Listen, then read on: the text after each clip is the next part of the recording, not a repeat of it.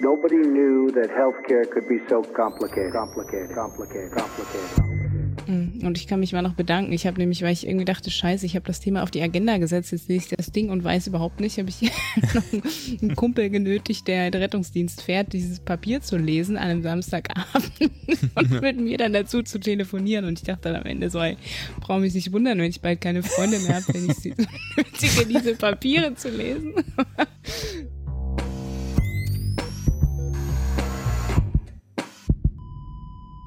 Salut und herzlich willkommen zu Gesundheit macht Politik Episode 94 mit der Aufnahme am 20. Februar. Hätten wir auch zwei Tage warten können, ne? Da hätten wir 22.02.2022. Naja, wieder Mikrofon für euch, die Podcast Public Health Physiotherapeutin Claudia Czernik. Namen Claudi.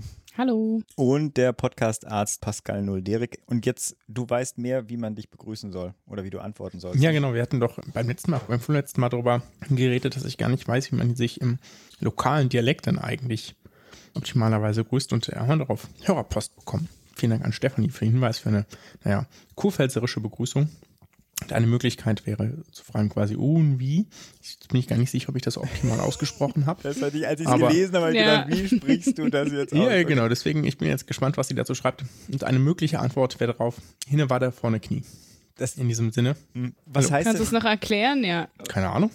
Also, das ist wahrscheinlich einfach so eine Redensart hier. Ja. So wie andere das Leute heißt, sagen. Hinten ist die Wade und vorne ja, ist das und vorne Knie. ist das Knie. Das ist wohl Alles ist am rechten Fleck quasi. Ah, okay. Am, Ja, alles ist am richtigen Fleck. muss ja, muss, muss ja, ist ja auch keine sinnvolle Antwort auf, wie geht's dir? Ja. Hm. Wie geht's, ne? Und dann sagst du, muss ja. Das ist ja auch keine, das ist ja auch kein, auch keine sinnvolle Antwort, ne? Trotzdem gibt's lokal oder vielleicht auch deutschlandweit ja Leute, die so antworten. Also, ähm, ob das jetzt, ob das jetzt so eine, so eine Ausformulierung ist oder was anderes, ähm, ja. Wir nehmen es hin. Auch dabei natürlich meine Wenigkeit, euer Podcastpfleger Philipp Schunke. Salut allerseits. Bevor wir anfangen, letztes Mal hatte Pascal eine wunderbare Werbeeinlage gemacht und aufgefordert, Bewertungen bei iTunes und Co. zu hinterlassen. Und stattdessen haben wir zwei Überweisungen bekommen und auch dafür natürlich danke, auch wenn wir nicht danach fragen. Und insofern an dieser Stelle ein riesiges Dankeschön an René und an Johannes. Herzlichen Dank. Dankeschön. Ihr dürft auch gerne trotzdem weiter liken und subscriben oder subscribe seid ihr hoffentlich wahrscheinlich alle schon, aber Bewertungen freuen wir uns auch drüber. Genau. Claudi, was ist denn heute zu erwarten? Also ich musste gerade feststellen, dass der Sendeplan hier unglaublich voll ist irgendwie. Es gibt eine bunte Mischung, unter anderem zum genesenen Status, zum elektronischen Heilberufsausweis und auch mal Good News, Hä? die ich reingeschmuggelt habe. Okay. Normalerweise hätte ich das doch gelöscht Mhm. rechtzeitig, aber habe ich dann nicht gesehen. ja, nicht gesehen. Und auch ein paar Veranstaltungshinweise. Und im Interview sprechen wir dieses Mal mit dem Notfallmediziner Felix Lorang zu einem Vorschlag eines Panels zur Neuordnung der Notfallversorgung. Und im Medizinmorgs hat Pascal dankenswerterweise ein Thema aufgegriffen, was mich in letzter Zeit sehr umgetrieben hat, nämlich die Weisheitszähne. Kommt es Ja, noch rechtzeitig? Oder ist jetzt eh egal? Es ist noch nicht zu Also, okay, spät. gut, nee, nee, okay. nee, ich habe mich noch nicht entschieden. Es ist noch alles drin. ich werde mich jetzt mal beraten lassen hier. Sehr schön.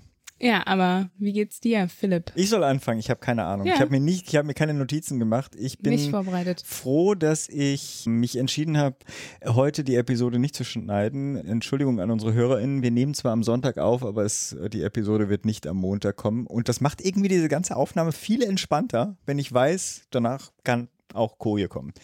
Insofern, Ist doch schön. so viel dazu. Was ist bei dir los, Pascal? Ja, ich hatte, war jetzt seit drei Wochen nicht aufgezeichnet. Das war eine relativ, ähm, naja, kräftezehrende Zeit, weil in der Zwischenzeit Ohne hier in, Oh, ohne euch, genau. weil in Heidelberg die Infektionszahlen äh, relativ hoch sind. Der Süden ist da so ein bisschen hinterher. Oder zumindest Baden-Württemberg im Vergleich zu anderen Bundesländern.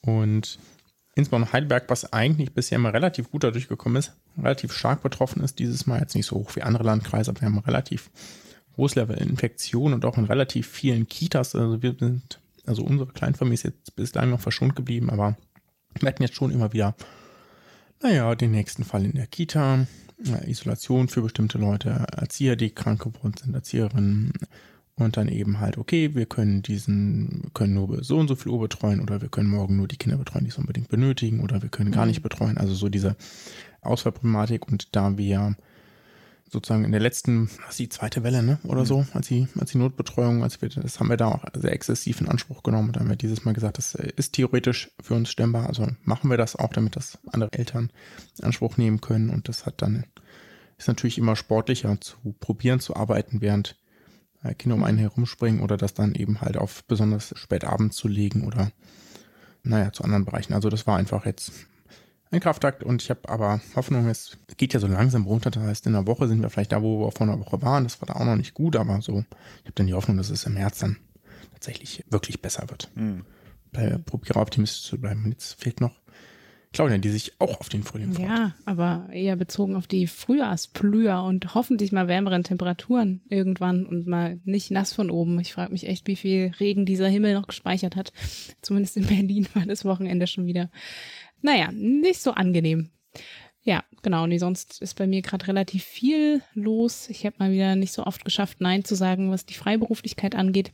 Aber ja, vielleicht hier noch ein kleiner Werbeblock für den Kongress Armut und Gesundheit. Es sind nämlich nur noch 29 Tage. Vielleicht habt ihr euch schon angemeldet. Ansonsten packe ich den Link oder ich packe den Link so und so nochmal in die Show Notes. Ihr kommt nicht drum herum. Aber damit schließe ich jetzt den Werbeblock und wir gehen über zu den News. Genau, ich habe was mitgebracht zum genesenen Status. Und diesen gab es hier in der letzten Zeit viel Aufregung. Begonnen hat alles damit, dass die Politik Anfang Januar, ich habe das genaue Datum jetzt irgendwie äh, gestern nicht mehr gefunden, aber vielleicht weiß das ja irgendjemand, die Aufgabe übertragen hat, die Definition des genesenen Status zu übernehmen. Also das war tatsächlich naja, politischer Wille, das zu sagen, okay, ihr macht das jetzt, dann müssen wir uns, müssen wir uns da nicht mit so einem Hickhack rumschlagen. Und dann wurde vom RKI am 14.01. Äh, veröffentlicht mit Gültigkeit zum 15.01. Das ist eigentlich relativ üblich für so eine Behörde. Dann verkündet, dass die Dauer nicht mehr 180 Tage APCR-Nachweis, sondern noch 90 Tage APCR-Nachweis beträgt. Und folglich gab es viel Kritik, äh, zunächst vor allem von Personen, die plötzlich betroffen waren. Äh, das kann ich auch ganz gut verstehen, dass wenn man, hm, naja, quasi irgendwo rein wollte und plötzlich äh, am nächsten Tag nicht mehr durfte oder so, mhm. das ist natürlich unverständlich und ja auch nicht auf kurzer Möglichkeit zu beheben etc. Und dann auch ein ordentlich politisches Schauspiel.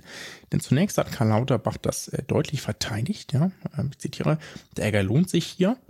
Hat er sich verteidigt im Heute-Journal, wenn man die Bevölkerung schützen will, muss nicht jeder Beschluss populär sein. Und er wollte das damals auch, erinnert euch vielleicht, in der EU durchsetzen, dass das äh, nur noch drei Monate gültig ist.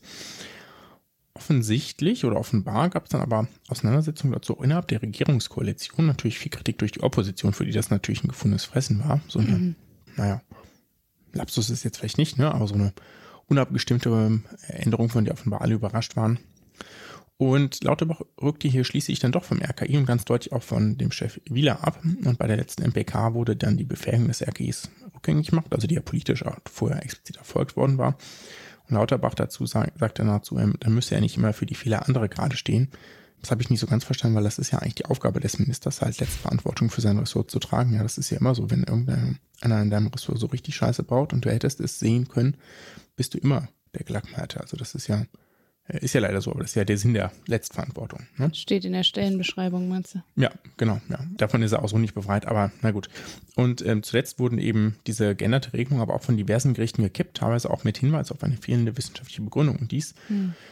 finde ich auch tatsächlich dürftig wenn man das liest, mm, weil es da primär um die Infektionsfähigkeit durch Omikron geht. Und dann dürfte ja eigentlich auch eine Impfung nicht mehr so lange gültig sein, weil die ist ja auch durch die Impfung durchaus. Also auch eine Impfung befreit einen ja nicht davon, äh, Omikron zum einen zu haben und gegebenenfalls auch weitergeben zu können. Ne? Also das war so ein bisschen.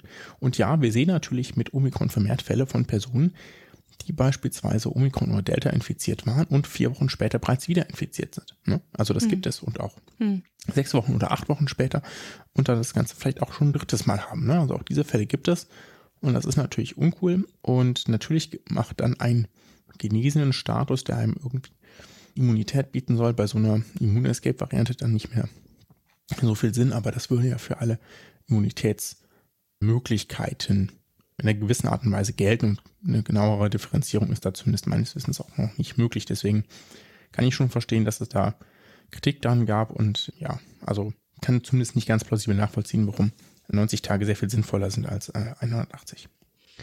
Ja, gut. Von unserem einen Lieblingsthema Corona geht es über zum nächsten Lieblingsthema Digitalisierung. Ich habe was zum elektronischen Heilberufsausweis mitgebracht. Einfach, ja, quasi, weil ich spannend finde, wie unterschiedlich da die Ausgabe auch erfolgt. Bis Ende Januar 2022 wurden jetzt rund 190.000 elektronische Heilberufsausweise bereits an Ärztinnen und Ärzte ausgegeben.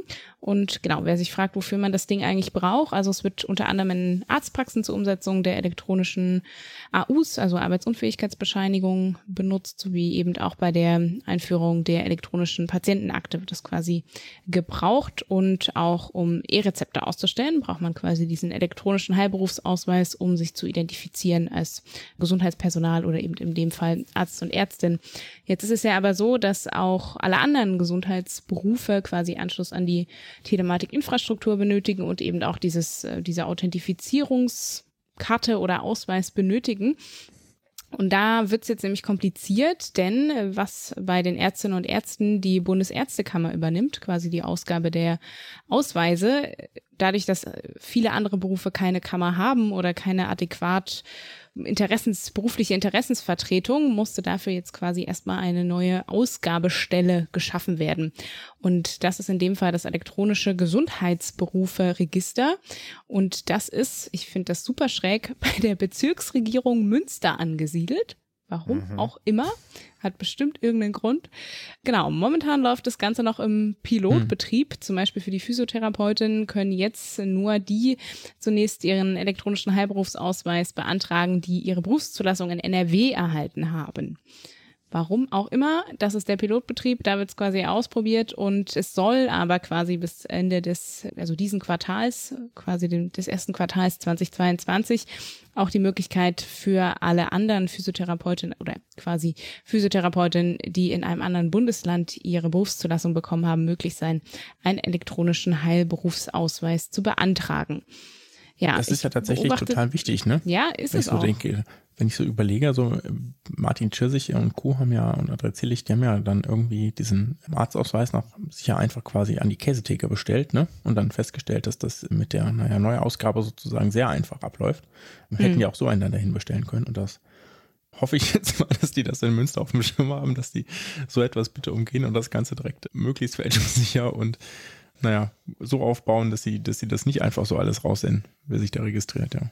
Ja, schauen wir mal. Ich fand auch sehr passend, also passt nicht ganz dazu, aber im Ärzteblatt gab es noch einen Artikel, was quasi eine Podcast-Episode des der Bundesärztekammer, die haben irgendwie auch einen eigenen Podcast und äh, da wurde quasi nochmal eine Episode dazu gemacht und die Überschrift heißt Digital der Tränen. Ich fand's sehr lustig. An dieser Stelle mal erwähnen. Ja, so viel dazu. Soll ich direkt mal mit den versteckten Good News weitermachen? Bitte, bitte. Was gibt's denn für Good News? so ein Unterton. Ja, jetzt zweifle ich gerade, ob sie überhaupt gut sind, aber doch sind sie. Und zwar auch, ich finde, eine sehr spannende Untersuchung, die ein Forscherinnen-Team durchgeführt hat. Und zwar haben sie untersucht, wie die durch den Lockdown erzeugte bessere Luftqualität, ob die quasi eine Auswirkung hat auf vorzeitige Sterblichkeit und haben herausgefunden, dass ungefähr oder Pi mal Daumen 800 vorzeitige Todesfälle durch diese bessere Luftqualität im Zeitraum zwischen Februar bis Juli 2020 in mehr als 40 europäischen Städten vermieden worden sind. Und zwar haben sie genau sich quasi die Daten angeguckt der, der Luftverschmutzung, wie viel Teile, wie viel Schadstoffe da im Umlauf gekommen sind und konnten eben da Rückschlüsse ziehen, welche Maßnahmen zu welchen Einflüssen in der Luft geführt haben. Und das ist natürlich also ne, diese 800 vorzeitigen Todesfälle, das ist alles nur errechnet und natürlich auch mit sehr großen Unsicherheiten, weil natürlich sehr viele Faktoren damit reinspielen. Aber spannend zu sehen quasi, welche Verbesserung der Luftqualität auch zu welchen gesundheitlichen Outcomes führt. Und genau, ich habe äh, den Link in die Shownotes gepackt zu dem Artikel. Wer da nachlesen will, ist da herzlich eingeladen. Und ich meine, hey, wenn wir ein paar Menschen vielleicht auch gerettet auch wenn das die hat, Rechnung natürlich insgesamt nicht aufgeht, ja. Mhm. genau, aber kommen wir zu den Kurznews. Pascal, du hast was zum Bottropper Apothekenskandal mitgebracht, der voll an mir vorbeigegangen ist. Ähm, naja, der war ja auch schon vor ein paar Jahren. Ah, okay. Dementsprechend ist das jetzt nicht so überraschend, also ist jetzt nichts Neues. Ich habe nur hab das irgendwie gelesen und dachte, ach, das ist ja ähm, nett aus diversen Gründen und äh, bringen das hier nochmal. Wir hatten das, glaube ich, auch 2017 oder so. Eine der ersten Episoden haben wir darüber geredet. Der hatte damals Krebsmedikamente gestreckt, sagen wir mal, oder auch, also sehr falsch dosiert oder auch falsches Mittel, günstigere Mittel etc. Auf jeden Fall hat er damit auch nicht Geld gemacht und wurde auch da vom Landgericht Essen da 2018 bereits für zu zwölf Jahren Haft verurteilt. Von Fälschung von mehr als 14.000 Krebstherapien, ne? muss man sich mal vorstellen. Crazy. Und Abrechnungsbetrug Höhe von 17 Millionen Euro, also ist schon ordentlich. Außerdem wurde, hat er auch ein lebenslanges Berufsverbot erhalten. Und jetzt geht es noch ums Schmerzensgeld, ne? weil man kann natürlich dann, das eine ist ja sozusagen die strafrechtliche Seite, das andere ist ja die zivilrechtliche Seite. Hier, ich wurde geschädigt, ich möchte gerne ähm, Schmerzensgeld etc. Und da hat Hinek äh, Feldwig Stentrup, den hatten wir ja auch schon mal hier im Podcast, glaube ich, zumindest haben wir über Medwatch mehrfach berichtet, wo er Teil des Teams war. Und er hat da tolle Recherche zugeschrieben, wo man auch sehr plastisch nochmal sieht, wie es den Personen sozusagen geht und wie schwierig das dann ist, zu beweisen, dass man tatsächlich geschädigt war und was das dann für, naja, individuelle Auseinandersetzung damit äh, bedeutet. Fand ich auf jeden Fall sehr gut zu lesen. Dann gab es was ganz Nettes, die Taz, also die Tageszeitung, Taz, hat sich, so wie ich im letzten Murks, mit äh, Covid-19-Impfung und Menstruation beschäftigt und ist weitgehend zu den gleichen Schlüssen gekommen. Das äh, finde ich natürlich äh, besonders schön. Wir haben auch den Podcast gehört und gedachten, sie könnten das auch mal verschriftlichen. Ich weiß es nicht. finde ich natürlich sehr schön. Und äh, das verlinken wir auch kurz in den Shownotes. Dann hatte ich noch in Episode 89 erzählt, dass es passieren könnte, dass Sildenafil, also äh, besser bekannt unter Viagra, dem einen Markennamen frei verkäuflich sein könnte demnächst. Und da gab es jetzt tatsächlich eine Entscheidung des äh, zuständigen Ausschusses und da wurde sich einstimmig dagegen entschieden. Das bleibt also verschreibungspflichtig. Habe ich also demnächst wieder Menschen in der Praxis sitzen, die das verschrieben haben möchten. Und dann habe ich noch eine allerletzte Kurznews. Und zwar die, ja, kam, kam glaube ich, tatsächlich heute per Mail, wenn ich das recht erinnere, eine MedWatch-Recherche zu mangelhaftem Krankenhausessen in Kliniken. Die ist ganz ähm, spannend geschrieben. Da geht es, ähm, naja, einmal um Mangelernährung und einmal um schlechtes Krankenhausessen. Das wird so ein bisschen ähm, ähm, sozusagen beides äh, gemischt, geht ja aber da um, genau, ähm, das eine kann das andere natürlich äh, verstärken. Wir schreiben das aber relativ ausführlich und nehmen da auch noch Hinweise entgegen von Personen, die einmal ähm, beschreiben können oder sozusagen Bilder Fotos beisteuern können. oder? Ja, Ja, etc., Es ist so genau. ekelhaft auf Twitter. Ich war nie ins Krankenhaus, ey. Ne- Uah. ähm, ich finde das, ich finde das ja, ich habe ja in der Gary gearbeitet, ne? Und da gibt es natürlich nochmal eine Steigerung von diesem, naja, Essen, weil es gibt natürlich Püriert, andererseits äh, Vollkost, ja, ja, genau. Dann gibt es weiche Kost, ne? Das ist so dieses, Hm. naja, halt nur weiche Sachen und keine festen Konsistenten. Und dann hast du ja aber zum Beispiel ganz viele logopädische Patienten durch Demenz oder Schlaganfall, ne? Also die dann einfach eine eingeschränkte Schluckfunktion haben, die einen Schluckstörungskost kriegen, ja. Und da gibt es tatsächlich auch so definierte äh, Formen, ja. Bei uns waren das 1, 2 und 3 und das ist echt eklig, ne? Und die Küche gibt sich da schon echt Mühe. Die haben auch so Fortbildung darüber, wie man das dann wenigstens, naja, farblich so gestaltet, dass nicht nur eine Farbe auf, der, auf dem Teller ist, sondern wenigstens zwei oder drei, ja.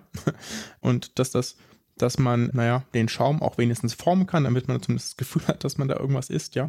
Und nicht nur so Schaum, aber es ist krass, ja. Es sieht auch mäßig gut aus. Es ist total schwer.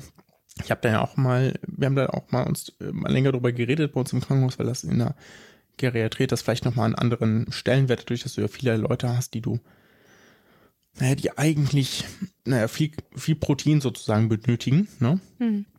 Und viel Kraftnahrung sozusagen, ja, das ist, aber das Krankenhaus quasi auch einfach wenig, sehr wenig Geld hat, dass es für Essen ausgeben kann, ne? Oder wenn dann, oder wenn es mehr ausgibt, das eben an anderer Stelle abzweigen muss, ne? Weil das eben halt gar nicht vorgesehen ist, dass man so viel Geld hat, dass man damit frisch und gesund und etc. einkaufen kann. Ne? Also das ist einfach nicht im, nicht im Plan drin.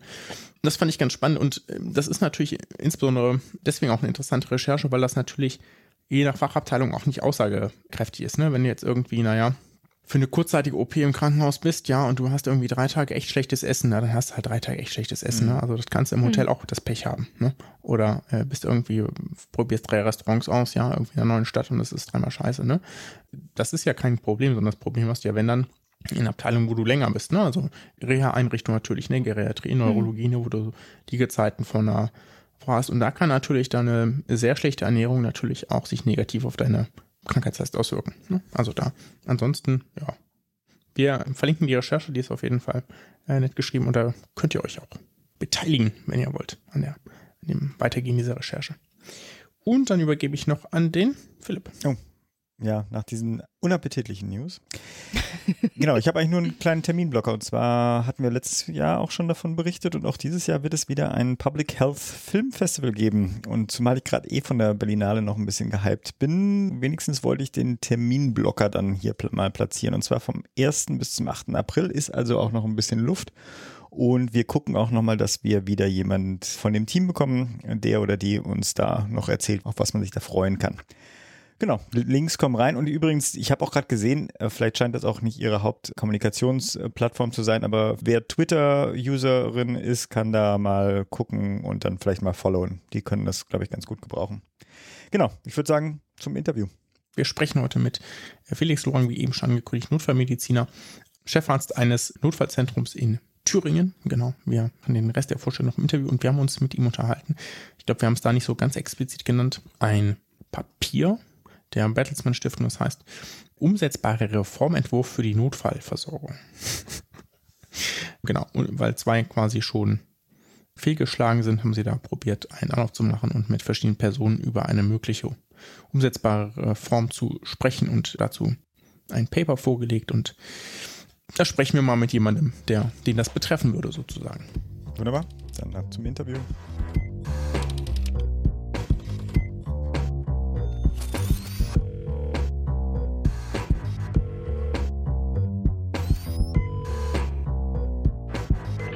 So, hallo, wir sprechen heute mit Felix Lorang, ist Chefarzt eines Notfallzentrums in einem, naja, Maximalversorger in Thüringen. Und ich habe ihn jetzt mal äh, Pokus-Liebhaber genannt und auch in anderen Bereichen aktiv der gesicherten oder evidenzgesicherten Notfallversorgung, würde ich das mal umschreiben.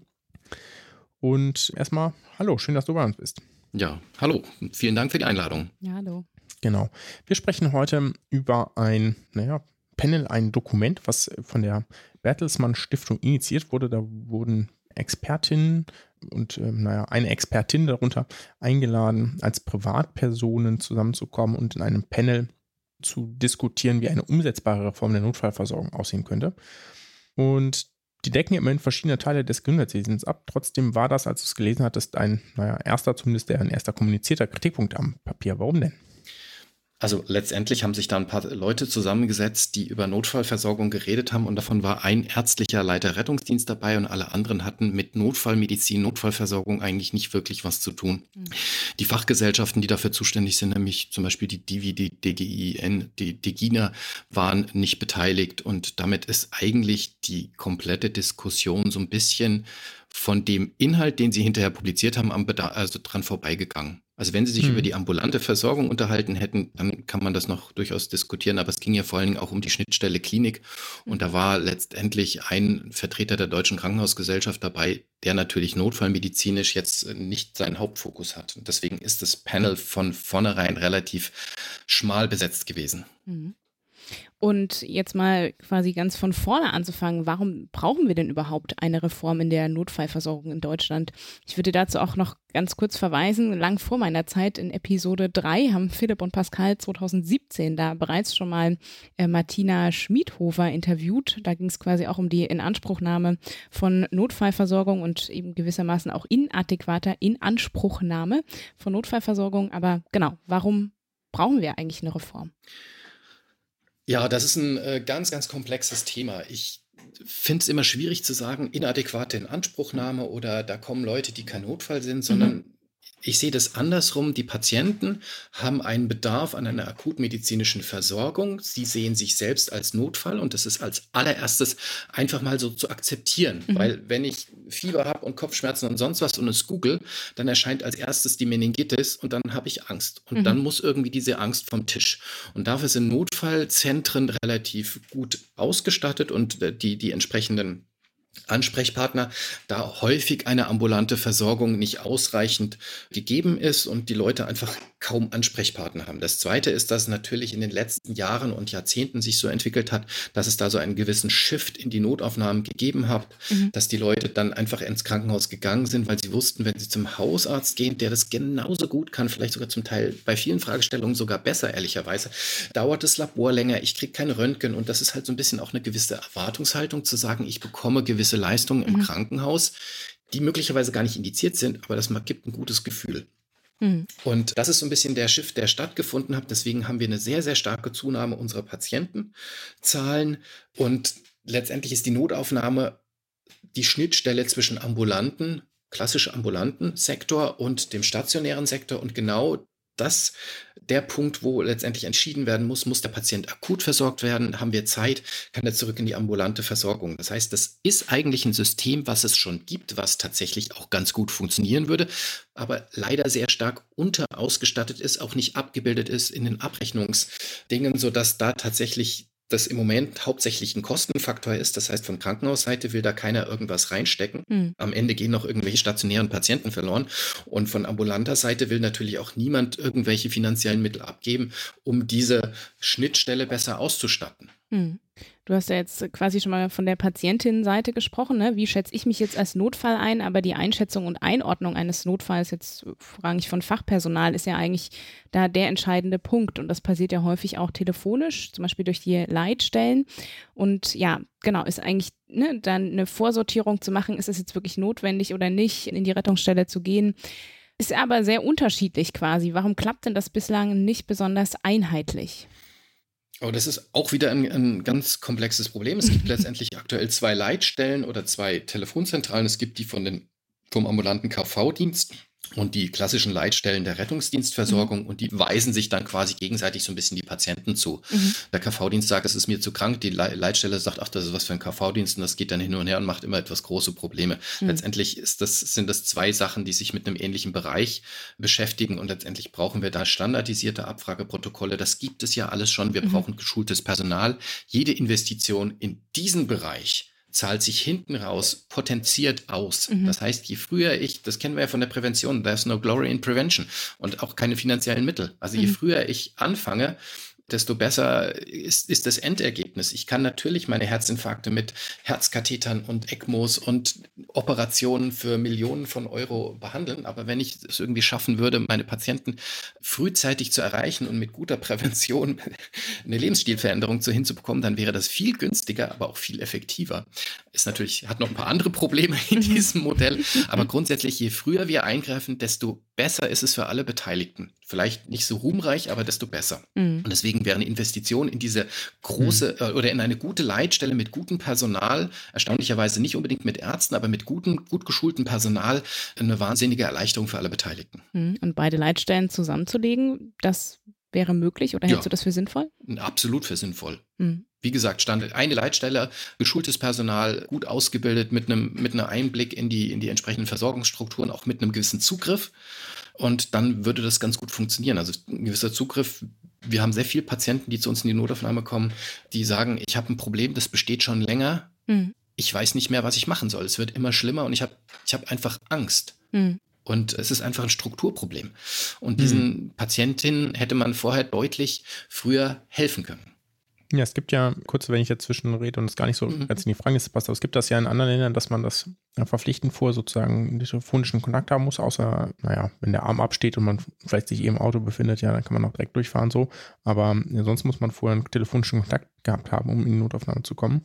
Kennst du das für eine sinnvolle, vielleicht eine Idee aus anderen Ländern, um da eben auch eine Bahnung in die richtige Versorgungsebene machen zu können? Oder würdest du sagen, na, es soll schon auch weiterhin freie Möglichkeit geben, vorbeizukommen? Ich finde tatsächlich, dass jeder, der sich als Notfall sieht, auch eine entsprechende Kontaktmöglichkeit braucht. Mhm. Wir haben das ja bei der Praxisgebühr gesehen, solche Strukturen helfen meist nicht wirklich. Mhm. Man hat versucht, damit so ein bisschen die Kontakte zu reduzieren. Letztendlich hat es keinen Effekt gegeben, außer dass alle irgendwie über den bürokratischen Aufwand gesprochen haben. Ich denke, wir sollten eine Aufwertung und bessere Strukturierung der ambulanten Versorgung hinbekommen, mhm. weil wir dann auch eine Versorgung unserer Patienten hinbekommen. Also eine, einen Teil der Patienten, die bei uns landen, kommen ja zu uns, weil sie sagen, jetzt ist das Kind in den Brunnen gefallen. Ich habe seit Monaten versucht, einen Kardiologentermin zu bekommen mhm. und jetzt schaffe ich nicht mehr, mehr eine, eine Treppenstufe hoch, ohne mhm. Luftnot zu bekommen. Mhm. dann müssen wir die natürlich stationär aufnehmen. Das heißt, ich glaube, wenn wir die ambulante Versorgung, und da beißt sich jetzt wieder die Katze in den Schwanz, das heißt, die ganzen Leute, die dort saßen, kamen aus der ambulanten Versorgung, die aktuell nicht ausreichend gut funktioniert, jetzt gar nicht als Vorwurf, sondern weil die Strukturen dafür nicht ausreichend sind. Und jetzt nochmal eine, einen Schritt da einzubauen, mit mehr Aufwand, mit mehr Personal, mit mehr Kosten, um die Leute in der ambulanten Versorgung zu halten, macht nach meinem Dafürhalten ganz, ganz wenig Sinn, weil mhm. ich diesen Apparat aufblase, lieber dieses diese Ressourcen in eine gute ambulante Versorgung zu stecken, sodass wir die Fachärzte wieder entsprechend abgedeckt bekommen, dass ich nicht erst ein halbes Jahr auf einen Kardiologentermin warten muss oder Neurologen oder Psychiater oder sonst was. Mhm. Das ist ja zu einem relevanten Anteil des, die Patienten, die uns tatsächlich in der Notaufnahme vor Probleme stellen, weil die aufwendig sind zu versorgen. Ich muss erst mal schauen, haben sie was Akutes, haben sie nichts Akutes. Mhm. Da wird uns auch kein ambulanter, weiß ich nicht, KV-Dienst oder sowas äh, helfen, sondern ich muss erst mal schauen, wie, wie weit fortgeschritten ist denn die akute Erkrankung schon überhaupt? Die, mhm. die, die mhm. akute Form der chronischen Erkrankung. Wo stehen wir denn im Moment? Mhm. Ist es überhaupt vertretbar, den Patienten ambulant zu lassen? Und ist es vertretbar, den Patienten ambulant zu lassen und den Termin in sechs Monaten wahrzunehmen? Mhm. Und ich glaube, wenn der Patient innerhalb von, sagen wir mal, vier Monate, äh, vier Wochen oder zwei Wochen, je nach Dringlichkeit. Also ich meine, da gibt es ja durchaus schon Möglichkeiten. Wenn der dann diese Termine bekommt, das wäre schon eine Riesenentlastung. Und dann brauchen wir diese Schleife vorne dran nicht, weil die Experten gibt es schon für Notfall- und Akutbehandlung und Versorgung. Das sind nämlich die Notfallmediziner, die Kollegen mit der Zusatzbezeichnung klinische Notfall- und Akutmedizin. Weil diese Notaufnahme ist letzt oder die Notaufnahmen sind letztendlich die Bereiche, wo Experten dafür sitzen, braucht der Patient eine akute stationäre Behandlung oder nicht. Mhm. Das, das gibt es schon. Mhm. Das müsste man ja deutlich besser aufstellen mit entsprechenden Bereichen, wo wir sagen, wir haben eine, eine Fast-Track-Einheit, wir wissen, der Patient geht auf Station und dann wird das entsprechend äh, zügig gemacht, während andere Patienten sind instabil, die müssen akut versorgen, etc. Diese Einteilung muss man umsetzen, das muss man verbessern, dafür muss man die Strukturen schaffen, gar keine Frage. Hm. Ich springe so ein bisschen mhm. und ich meine, also sozusagen, es, es, gibt es natürlich auch, ja, wir im ambulanten Bereich sozusagen, ich arbeite ja in der hausärztlichen Praxis, das ist ja sozusagen die, naja, eine der anderen ersten Anlaufstellen. Genau. Und das ist natürlich schon so, dass wenn wir jetzt das Gefühl haben, dass das ein Patient oder eine Patientin ist, die ganz dringlich abgeklärt gehört, um jetzt hier beim Kardiologen Beispiel zu bleiben, dann kümmern wir uns da ja auch um einen Termin und dann klappt das üblicherweise auch, ne? Also mit diesem man kennt ja dann seine Kollegen äh, sozusagen in der Region vor Ort und kann da dann auch sagen, hier, das äh, muss bitte dringlich abgeklärt werden. Habt ihr da vielleicht einen kurzfristigen Termin?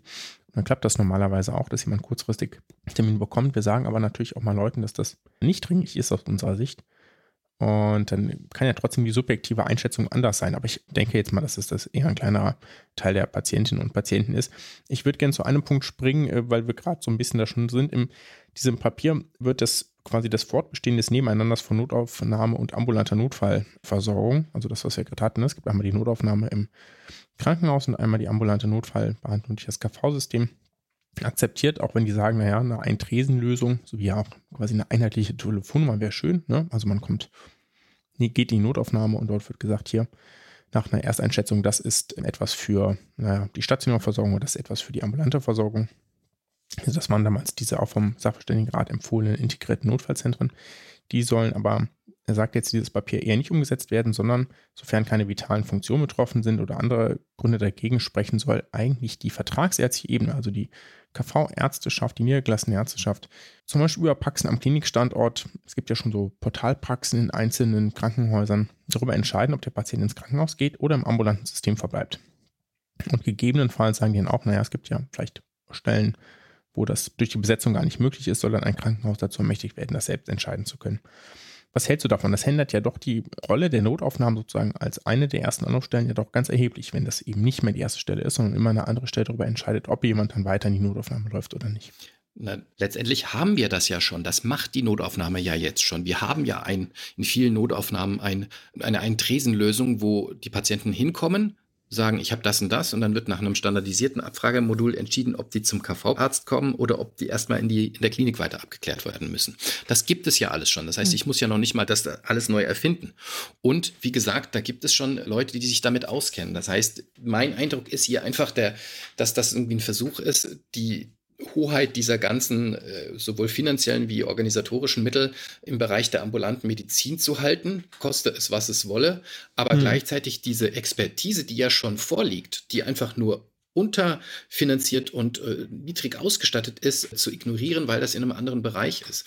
Und deswegen finde ich, muss das gar nicht äh, so, so ein Nebeneinander sein, sondern wir haben einen Tresen, da kommen die Patienten hin und dann können wir die weiter versorgen. Das Problem ist ja, dieser Nebensatz ist so entscheidend, sofern keine vitalen Funktionen beeinträchtigt sind. Hm. Und das ist etwas, was wir häufig mit einem Blick nicht hinbekommen.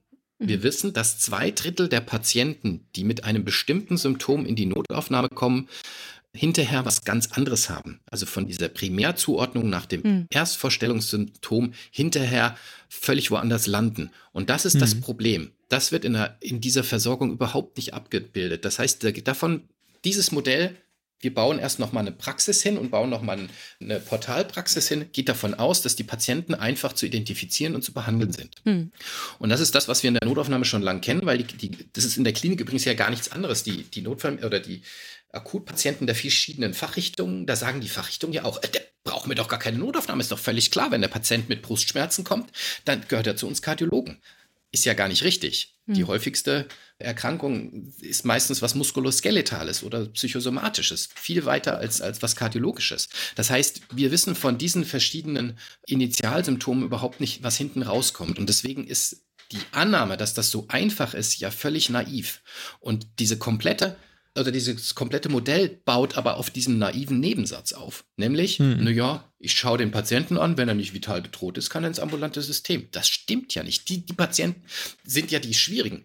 Also wenn ich einen Patienten habe mit einem Druck von 90 und einer Frequenz von 120, dann weiß ich, dass der krank ist. Da brauche ich aber noch nicht mal einen Arzt dafür. Hm. Wenn ich aber jetzt einen Patienten habe, der sagt, ich habe Schwindel, dann ist es extrem komplex rauszufinden, hat er jetzt einen akuten Schlaganfall, hat er was Peripheres, hat er einfach nur eine Kreislaufschwäche oder Hm. sind es die Elektrolyte? Braucht er sofort eine Dialyse? Das ist gar nicht so einfach und das steht dem Patienten nicht auf der Stirn und deswegen machen diese äh, Portalpraxen in der Form nur sehr begrenzt Sinn. Ja, aber jemand, der Schwindel hat, ja, der kann ja auch erstmal in die Praxis gehen, oder nicht? Also Schwindel ist jetzt ja ein häufiger Beratungsanlass in der Hausarztpraxis und die allermeisten haben ja zum Glück nur so einen benignen Praxis mal Lagerungsschwindel oder eben halt ein bisschen Orthostase oder ähnliches. Orthostase, genau. Zum Glück. Genau, ja. das, ja, ja, äh, ab, absolut. Also wenn, wenn das tatsächlich so was Klassisches ist, dann kann man damit durchaus arbeiten. Aber wie gesagt, wir müssen zu dem Zeitpunkt relativ klar ausschließen können, dass es kein Schlaganfall ist oder was ähnliches. Hm. Und das ist, das ist das Problem, wo es halt wirklich komplex wird. Oder ich muss wissen, der Patient hat eben nicht ein Kalium von 8,4. Hm. Und das, das müssen wir halt zu dem Zeitpunkt wissen. In der Hausarztpraxis ist das sicher was anderes. Das, deswegen haben die ja so eine, so eine wichtige Wertigkeit, auch einfach diese Patienten tatsächlich anzuschauen und, und äh, einzuschätzen. Das ist ja gar keine, gar keine Frage. Wir brauchen eine stabile, gesunde, sehr fundierte ambulante Versorgung. Dann entlastet das die Notaufnahmen deutlich stärker. Weil wenn ich einen Hausarzt habe, zu dem ich gehen kann, der sich darum kümmert und der genau weiß, der, der meine Krankheitsgeschichte kennt, dann ist das viel besser, als wenn ich in eine Notaufnahme gehe, wo ich jetzt jemanden sehe, zum ersten Mal. Und das ist ja genau das Gleiche in der Portalpraxis. Das ist ja nicht mein Hausarzt, sondern das ist ja quasi ein, ich sage jetzt mal, akut medizinisch angehauchter Kollege aus dem ambulanten System. Der muss sich ja auch erstmal einarbeiten. Das heißt, das Hm. ist von Haus aus ein schwieriges und komplexes Unterfangen. Und da sollten wir uns, denke ich, einfach auf die Leute verlassen, die das am besten können. Die haben wir schon. Die müssen wir einfach besser aufstellen. Gleichzeitig aber und das ist ja, die, die Notaufnahme arbeitet oder die Notfallmedizin arbeitet ja ganz intensiv mit dem ambulanten Bereich zusammen, beziehungsweise da gibt es extrem viele Schnittstellen, die einfach noch nicht wirklich gut funktionieren oder noch nicht ausreichend funktionieren. Und da müsste man viel mehr Wert drauf legen, dass es engere Zusammenarbeit gibt, dass eben tatsächlich der Patient auch zu Zeiten, die vielleicht angenehmer sind, an seine Praxis kommt und dass eine entsprechende Abklärung auch schneller und zügiger möglich ist. Weil das ist tatsächlich ein, ein Problem. Diese Patienten könnte man auch im ambulanten System halten. Hm. Und das ist eher so ein aufsuchendes Prinzip. Das heißt, wir müssen den Patienten ambulant die, die Möglichkeiten bieten, die sie brauchen. Und dann würde das zu der Entlastung dieser Patienten führen, die jetzt in der Notaufnahme landen und wo auch dieses Paper sagt, ja, na, vielleicht könnten wir so 30 Prozent abschöpfen. Hm. Hm. Aber glaubst Ja. du ja nicht, dass irgendwie vielleicht tatsächlich 30 Prozent nicht notwendig sind? Also ich erinnere mich so, ich habe ja jetzt ja wenig in der Notaufnahme gearbeitet, aber so an der chirurgischen Zeit erinnere ich mich schon daran, dass da so ein paar Leute einfach mit minimaler Wundversorgung kamen zu tagesaktueller Uhrzeit, jetzt also nicht irgendwie um zwei Uhr nachts, ja, wo auch gut was aufgetreten ist, sondern wo ich so dachte, okay, also hier das äh, Pflaster draufkleben, das ist jetzt aber nicht die Notwendigkeit, in der Notaufnahme zu sitzen. Ja? Ja, wobei das immer so ein Wahrnehmungsproblem ist. Hm. Also ich denke, dass wir so 20, 30 Prozent sicher ambulant abdecken könnten, aber ich glaube, wenn die Patienten wüssten, dass sie zum Hausarzt gehen könnten, dort nicht wie in der Notaufnahme drei, vier Stunden warten, sondern äh, relativ zügig drankommen, dass auch gut versorgt wird, dann wäre das schon ausreichend. Aber ich kenne kaum einen Hausarzt, der eine kleine Wundversorgung macht. Das Hm. wäre mir aktuell so aus dem Stegreif keiner bekannt. Weil die sagen, das können sie, oder man einen Ultraschall macht. Beinwehendoppler, schnell eine, eine, eine Thrombose ausschließen. Das ist ja, das machen wir jeden Tag zehnmal. Hm. Das kostet mich fünf Minuten pro Patient. Aber die ambulanten Kollegen können das ganz schlecht abrechnen und deswegen sind die, äh, sitzen bei uns, das sitzt das halbe Wartezimmer voll mit irgendwelchen Thrombosenausschlüssen. Hm. Und Okay. ähm, deswegen finde ich, wir brauchen nicht diese Portalpraxis vorne dran, sondern wir brauchen eine, eine gute ambulante Versorgung. Genau das, was jetzt schon passiert. Wir haben ja eine gute ambulante Versorgung. Die müssen wir so aufbauen, dass die, dass die Leute sagen, okay, alles klar, ich fühle mich im Moment relativ sicher. Ich weiß nicht, was es ist, aber morgen früh der Hausarzt, der hat Zeit für mich, der kann das organisieren.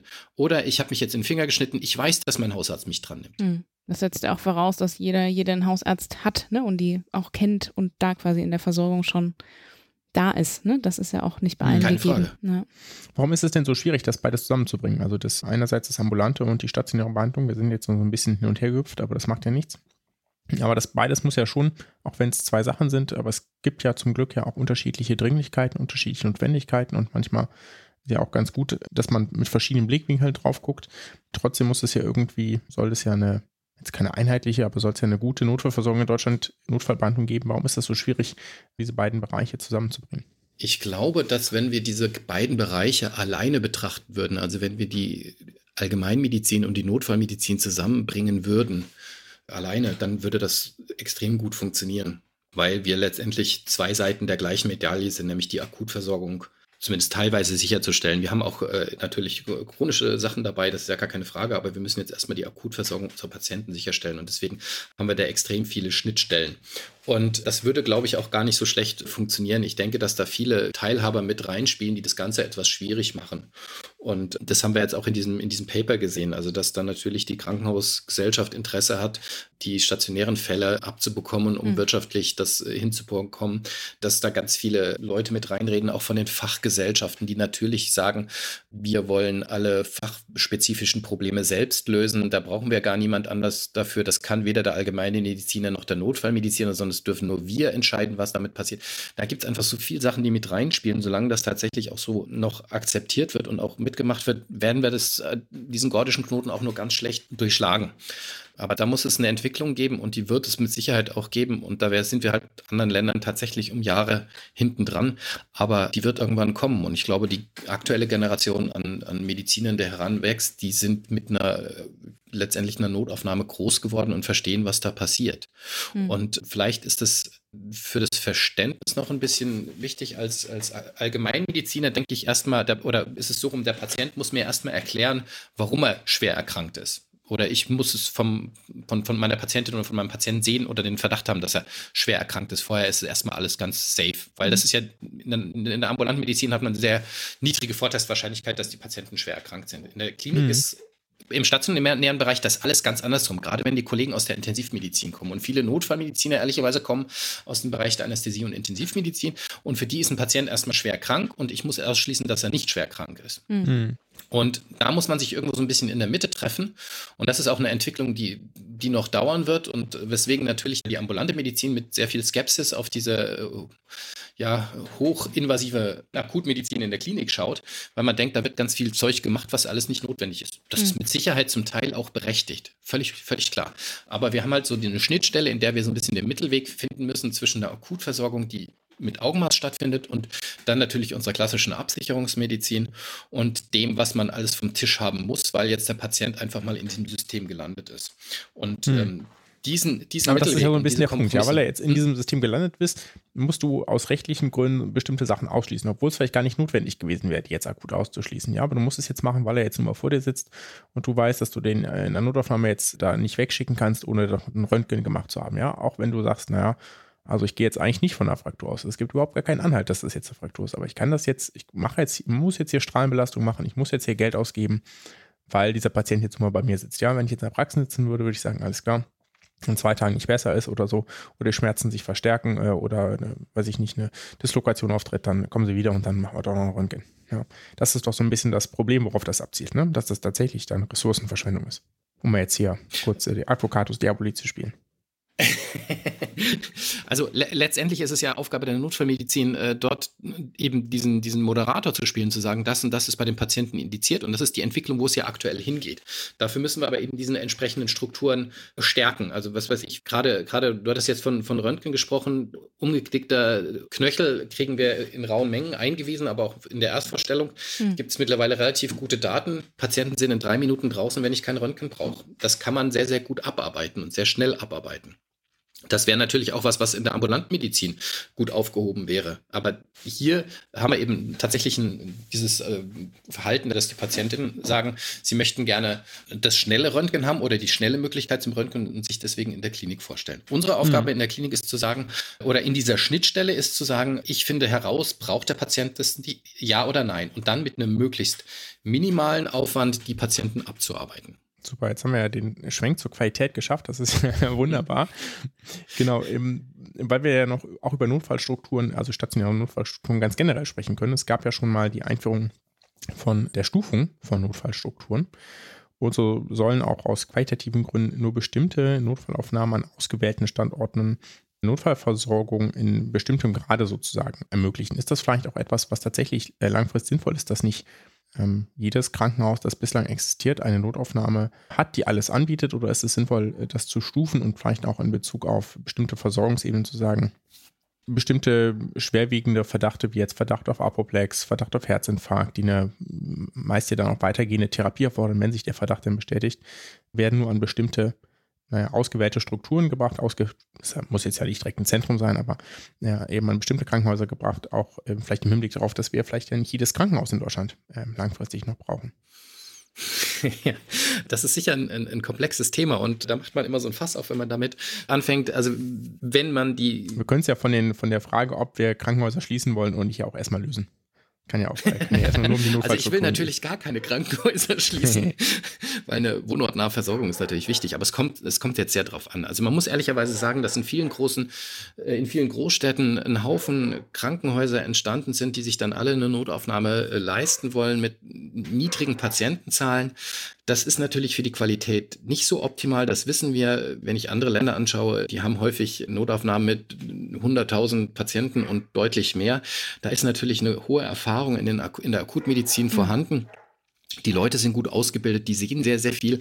Wenn, wenn wir hier jetzt eine, eine kleine Notaufnahme haben mit, mit 15.000 Patienten im Jahr, da sehe ich viele Patienten vielleicht einmal in meiner Lebenszeit. Und deswegen ist natürlich, die machen schon ordentliche Arbeit. Das ist, wir kochen ja alle nur mit Wasser. Aber letztendlich ist es halt die Erfahrung bei, bei vielen Sachen, gerade bei den Sachen, wo es um die Wurst geht, notfallmedizinisch, ist einfach nicht da. Und mhm. deswegen denke ich, sollte man ganz klar eine, eine notfallmedizinische Struktur und Fokussierung auf gewisse Zentren machen. Das heißt, ich brauche nicht 20 Notaufnahmen in der Stadt mit 500.000 Einwohnern, sondern vielleicht zwei oder drei oder vier, die dafür entsprechend zugreifen können auf die, auf die verschiedenen Häuser. Das denke ich, wird sicher nicht ganz einfach sein, aber ich glaube, ist für die Qualität der Versorgung der Patienten deutlich besser. Ich bin nicht dafür, irgendwie wahllos Kliniken etc. und Notaufnahmen zu schließen. Also ich, hier in Thüringen gibt es durchaus Bereiche, wo man eine Stunde mit dem Auto fährt, bis man in der nächsten Notaufnahme wäre, wenn so das eine oder andere kleine Krankenhaus geschlossen werden würde. Und da muss man sagen, es gibt auch Grenzen. Und Natürlich sind das äh, Krankenhäuser mit einer kleinen Notaufnahme, aber besser eine kleine Notaufnahme als gar keine. Aber wenn ich natürlich die Auswahl Zählt das denn auch für jeden, für jeden Behandlungsanlass? Ist das denn, aber das ist ja eigentlich so ein bisschen das, was dem widerspricht, dass, mhm. also kleine Notaufnahme, ja, je nachdem, worum es geht, aber jetzt ja nicht für jeden Behandlungsanlass, oder? Nein, das ist keine Frage. Also das muss man so ein bisschen äh, kombinieren. Also wir haben hier natürlich dann den einen oder anderen Hubschrauber stehen, der sich dann um Patienten kümmern kann, die offensichtlich bereits schwerer erkrankt sind.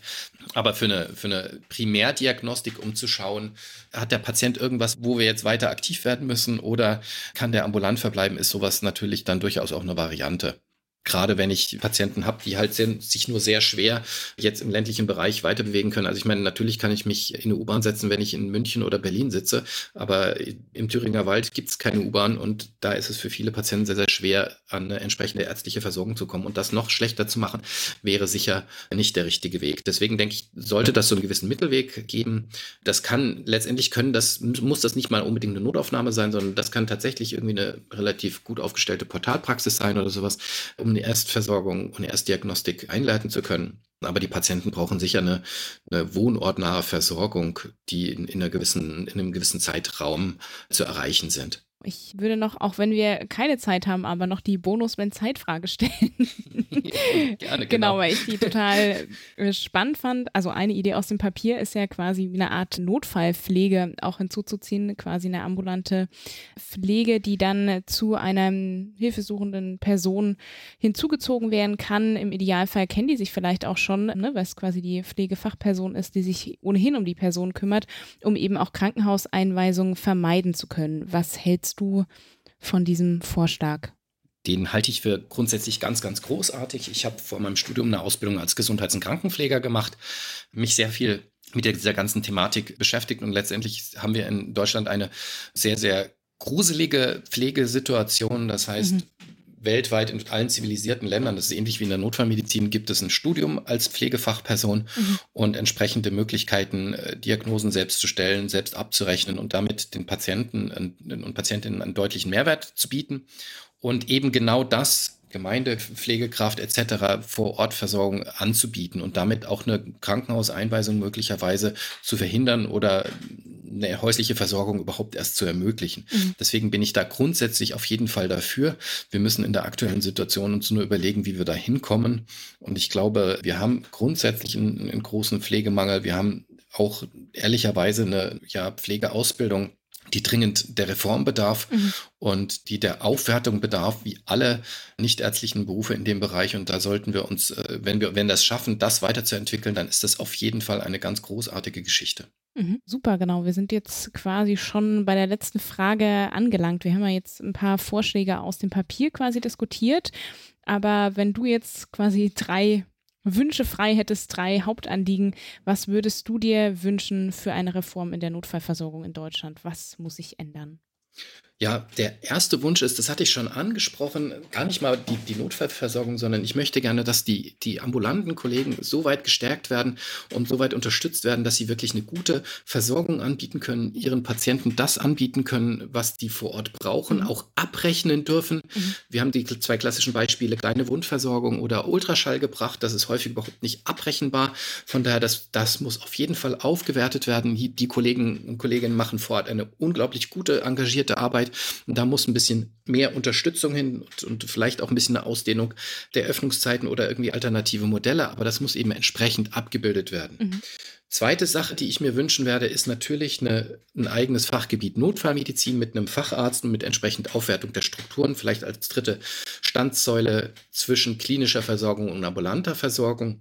Mhm. Sodass wir nicht nur das finanziell abgebildet bekommen, sondern auch vor allen Dingen strukturell und ausbildungstechnisch, genauso wie es den Facharzt für Allgemeinmedizin irgendwann gegeben hat, sollte es diesen Facharzt für Akut- und Notfallmedizin geben.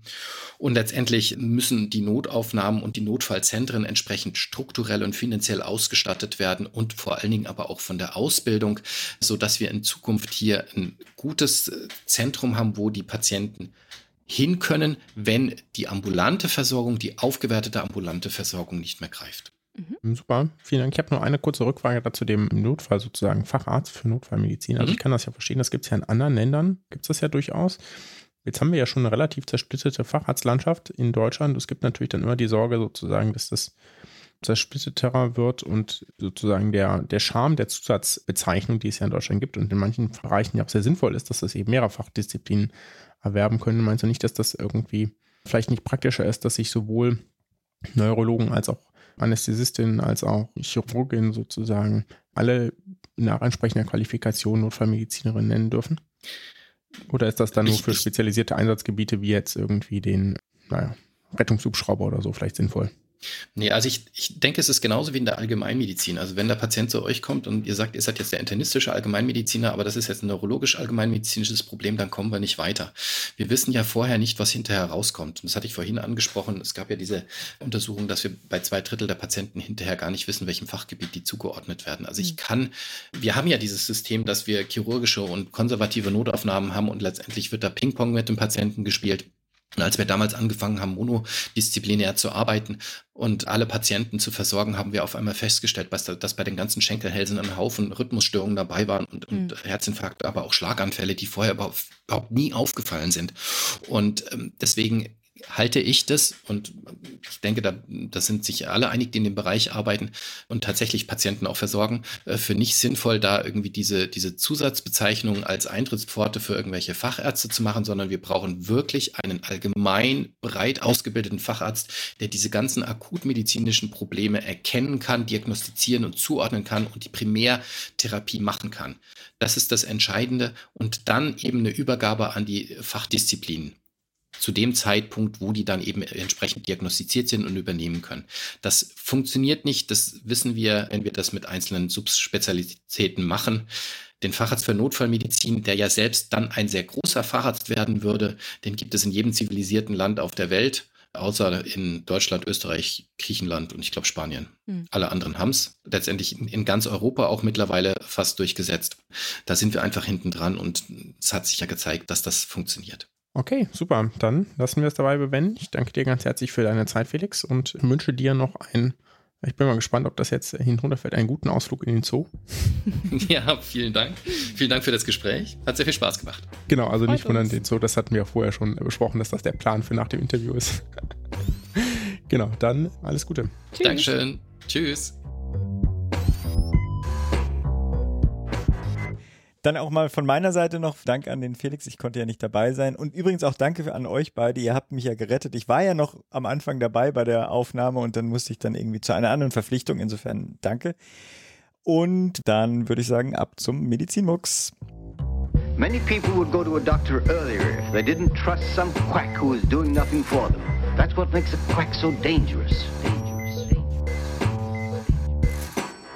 Genau, wir hatten, naja, sozusagen intern bedingt. Persönliche Befindlichkeiten. Persönliche Befindlichkeiten. Wie ist das denn mit diesen Weisheitszähnen? Also klar, wenn es da irgendwie Entzündung etc. dran gibt, dann muss das natürlich raus, das ist klar. Und es gibt jetzt, geht jetzt auch nicht um die Frage, soll man die rausmachen oder nicht? Da müsste ich jetzt sozusagen den konkreten Fall kennen, sondern die spezielle Frage in unserem Fall war, naja, wenn denn mehr als ein Weisheitszahn zur Entnahme empfohlen wird, ja, also wenn es einen medizinischen Grund oder zumindest eine, eine Empfehlung gibt zur Entfernung der Weisheitszähne, soll man dann lieber einen rausnehmen oder lieber alle auf einmal? Und da haben ja, naja, es haben ja viele Erwachsene Weisheitszähne und da sicherlich dementsprechend auch viele Erfahrungen mit, zumal das ja bisher auch hier in unseren Breiten relativer Standard ist, das auch zu empfehlen und das gegebenenfalls auch durchzuführen, die Entfernung von Weisheitszähnen und sei es nur damit zum Beispiel die restliche Anatomie der Zähne nicht beeinträchtigt wird durch das Rauswachsen etc. Also äh, kieferorthopädische Gründe zum Beispiel. Und auf jeden Fall kann man da verschiedene Leute fragen und alle erzählen dir was Verschiedenes, weil jeder auch nur exakt einen Erfahrungsschatz hat und entweder war das, hat man eine ganz gute Erfahrung damit gemacht oder es war ganz schrecklich, aber dann heißt es ja trotzdem nicht, dass die beim nächsten, der vielleicht eine andere Zahl der Zähne rausbekommen hat, dass deswegen unbedingt sehr viel valider ist. Dementsprechend gab es die Frage, wenn die weiße Zähne schon raus müssen, lieber einzeln oder lieber alle auf einmal. Und da habe ich mich aus Spaß mal ein bisschen schlau gemacht. Und die, es gibt dazu eine AWMF-Leitlinie zur Weisheitszahnentfernung. Die sagt dazu, also zu dieser konkreten Fragestellung leider nichts. Nur die äh, Zahnentfernung kann dabei quadrantenweise, also äh, naja, quasi vier auf einmal, äh, alle vier einzeln sozusagen, oder mehrere Zähne in einer Sitzung umfassen. Also genau das, was wir vorher auch schon wussten. Das äh, britische NICE sagt dazu leider auch nichts. Richtig gute Resultate habe ich bei PubMed äh, zu dieser Fragestellung leider auch nicht gefunden. Ich habe da eine ganze Menge Studien gewälzt, aber nicht so richtig. Naja, es geht da geht schon, geht schon manchmal häufiger um die Anzahl der Zähne, aber dann nicht mit der Fragestellung, was bedeutet das denn jetzt ganz genau? Mhm. Es gibt aber ein Cochrane Review aus 2020 sehr aktuell, das äh, zu Surgical Removal versus Retention for the Management of Asymptomatic Disease-Free Impacted Wisdom Teeth. Okay. Ja, also, das habe ich auch schon mal reingeguckt, ja. Genau, das dazu, aber zu dieser genauen Frage natürlich auch keine Antwort enthält, außer dass hm. es keine gute Evidenz, also insgesamt zur Entfernung von asymptomatischen krankheitsfreien Weisheitszellen gibt. Hm. Und äh, wenn man dann einfach mal danach googelt, nach dieser Fragestellung, das kann man ja auch mal machen, findet man vor allem Zahnarztseiten. Hm. Surprise. Und das ist ja aber ganz interessant, weil die eher für alle auf einmal plädieren. Und unter anderem, das ist jetzt eher für andere Gesundheitssysteme relevant, weil sonst mehrfach Kosten anfallen. Ne? Also das ist natürlich mhm. klar, ne? wenn man jetzt das irgendwie selbst trägt, man muss viermal die Narkose zahlen dafür, ja, und etc. Ne? Also das ist natürlich teurer. Ne? Mhm. Und aber die sagen auch, naja, die Nebenwirkungen wie geschwollene Schleimhäute, Schmerzen, Blutung etc. treten eben mehrfach auf. Ne? Mhm. Und wie ist das denn? Ne? Also das ist ja tatsächlich ein relevanter Punkt. Ne? Also ist es denn, wenn man jetzt alle vier auf einmal zieht, ist es dann quasi vierfach so schlimm. Oder ist es lieber so, dass man das lieber nur einmal hat, dafür lieber viermal hintereinander, ne, so. Mhm. Das ist ja eine, also von den Nebenwirkungsaspekten wäre das ja vielleicht tatsächlich eine ganz interessante Frage. Auch dazu Mhm. gibt es leider keine ganz klare Antwort, aber unter dem, was ich so in Literatur gewälzt habe, wurden da zumindest keine deutlichen Unterschiede bei den Studien berichtet, wo jetzt eine versus mehrere Zähne der Fall waren, zwischen den Personen deutlich mit, die ein oder mehr als einen Zahn rausbekommen haben, sodass vielleicht tatsächlich bei entsprechender klinischer Notwendigkeit zur Entfernung von äh, Weisheitszähnen gilt, dass, dass man vielleicht doch lieber Augen zu und durchmacht, ja, weil es offensichtlich keinen keinen gravierenden Unterschied in der Nebenwirkungsrate gibt. Das wäre aber natürlich total spannend, falls uns hier jemand aus dem zahnmedizinischen Bereich zuhört und weiß, dass es da eine Publikation gibt, die wir nicht gesehen haben, etc., dann schreibt uns doch gerne, das würde mich total interessieren, ob es dazu Mich doch auch. irgendetwas Genaues gibt. Wie lange dürfte dich das dann noch interessieren? Oder zögerst du einfach so lange mit der weiteren Planung? Ja, ich habe ja keine Probleme, deswegen ist es Okay. noch, solange es asymptomatisch ist, kann ich quasi frei entscheiden. Sehr schön. Und ja, die Entscheidung ist auch noch nicht gefallen. Neulich hat, hat unsere Nachbarin geklingelt, also von direkt gegenüber, und ich habe die, mach die Tür auf und die sah irgendwie so ein bisschen leidend aus und hatte auch so ein geschwollenes Gesicht. Ich glaube, die hat gefragt, ob wir einen Kühlakku haben oder so, ne? Also, Oh. und dann sagte sie, das, sie hat die Weisheitszähne rausbekommen. Dann habe ich sie, weil sie wirklich schlimm aus, habe ich sie gefragt, ob es alle vier auf einmal waren. Und dann sie, dies, nee, es war nur einer. Oh, scheiße. so, oh Gott, oh Gott. Jetzt habe ich ja was gesagt. Äh, genau, also das ist, ähm, naja, aber das ist ja jeweils eminenzbasiertes Wissen und kein, keine, keine richtige Statistik. Gut, aber danke. Ja, sehr großes Dank. Also auch für deinen Einsatz. Falls ich auch mal ein gesundheitliches Problem habe, werde ich das ja auch so mal nebenbei erwähnen. Und in der nächsten Episode erwarte ich dann natürlich auch eine kleine evidenzbasierte Zusammenfassung. Wieder Leuten den Samstagabend versauen. Genau. ja.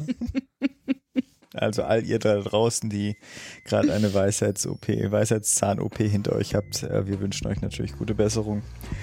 Und allen anderen, sind wir durch? Wir sind durch. Wir sind Ja. durch. Bleibt gesund, macht gesund.